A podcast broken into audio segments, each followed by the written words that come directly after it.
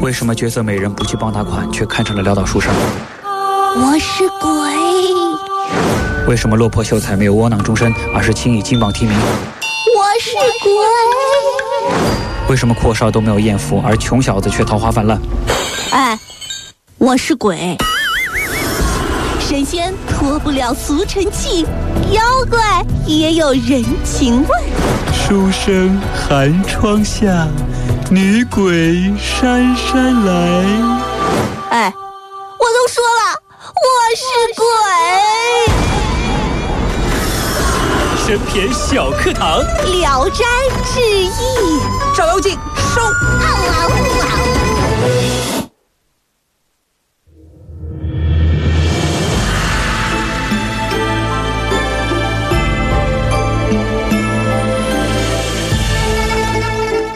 欢迎来到神篇小课堂。今天我们来说一说《神篇聊斋》第十九集。 《聊斋之阎王外聘审判员的可悲下场》。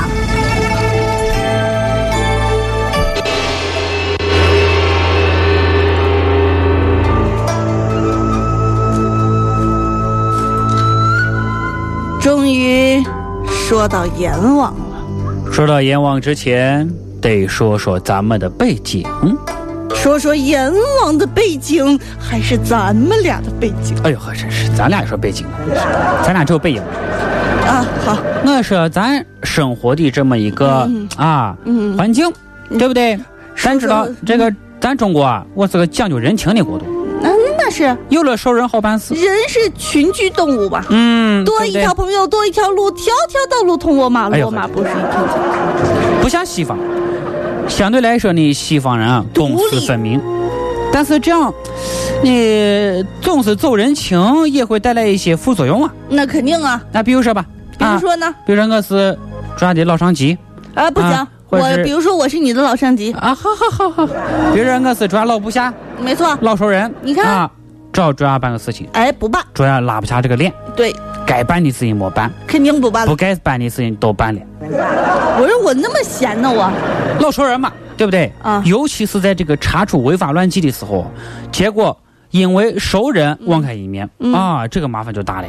解决这些问题的办法，就是对大案要案必须是异地审判。为啥呢？相关人员和涉案人员八竿子打不到一块儿，这就不会办成人情案了，对不对？但是这样操作不是说现代人的发明，古代就有。古代啊不但人间的案件有异地审理的，阴间的案件也有异地办理的。其中最著名的就是《西游记》里的这个泾河龙王案。嗯，当时这个泾河龙王犯法，需要处死。但是这个龙王不但是有身份有地位，而且是四海龙王的亲人。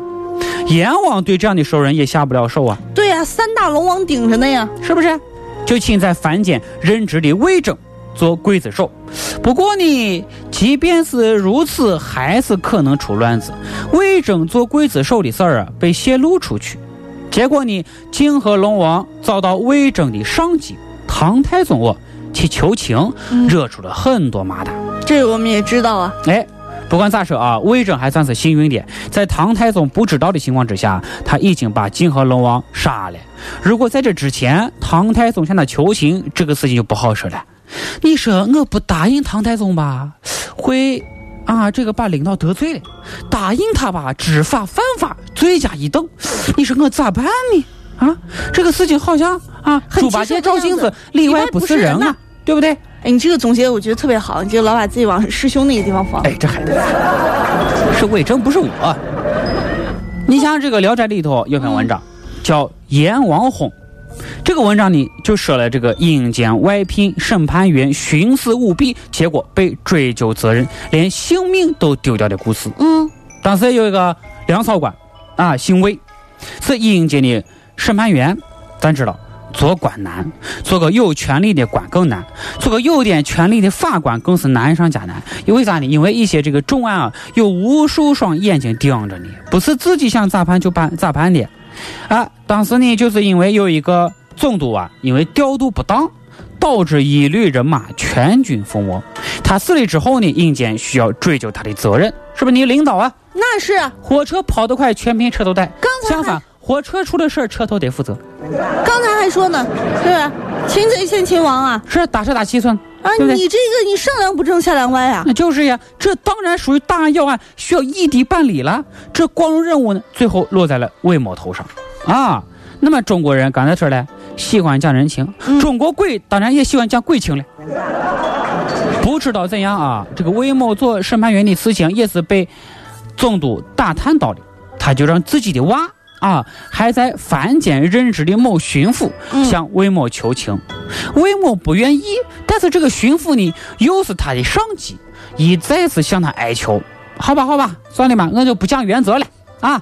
那这个巡抚呢，还得寸进尺，说是要求观看审判现场，毕竟审判人是俺爸呀，对不对？嗯魏某没办法呀，好吧，好吧，你这样你是我上司呢，答应了，答应了没办法呀，没办法呀，是被不逼是？无奈呀。啊嗯，开庭那天啊，魏某就让这个巡抚啊准备一个清静的地方。嗯，晚上呢，他在我召集原告、被告啊，其实都是一些鬼魂了，那时候都啊。对呀那这个巡抚呢，躲在一旁观看，这是严重的徇私舞弊呀、是啊，所以魏某一再跟巡抚说：“大人啊，您看归看啊，啊，但是您不能太嘚瑟啊，就说无论发生什么事情，您都不能大惊小怪，那是啊更不能发微博、微信。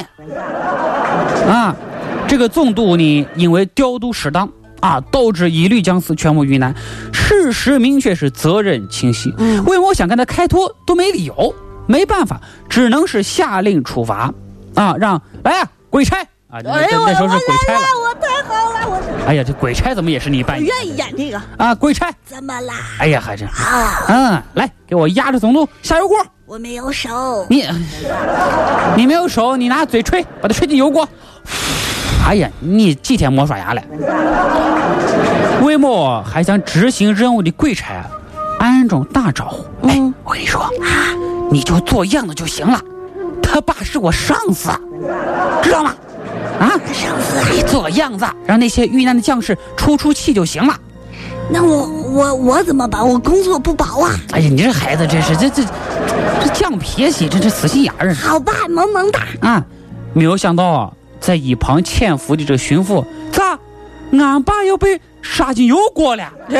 哎呀， 没事，儿就过个油，他他不知道是过个油这个消样毒，子知道吧消毒。啊呀，一不小心叫了出来啊，惊叫了一吓死声了。要说这个巡抚啊，心理素质也不大好，就这样暴露了。嗯，这下不一暴露不要紧啊，完了呀！本来是阴间异地审理的案子，就是避免人情案的，现在发现了主审官咋跟原告的关系还这么的密切啊？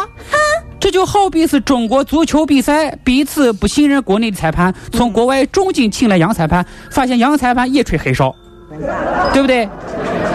专案法庭立即退庭，鬼魂们消失的是无影无踪。第二天，某巡抚就发现这个魏某啊已经死了。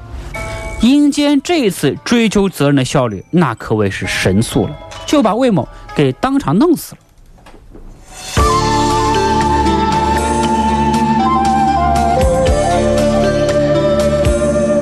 人生路。有人说了，为什么魏某就那么快就死了呢？死的太突然了呀！这么嗯快就追究责任了呢？为什么呢？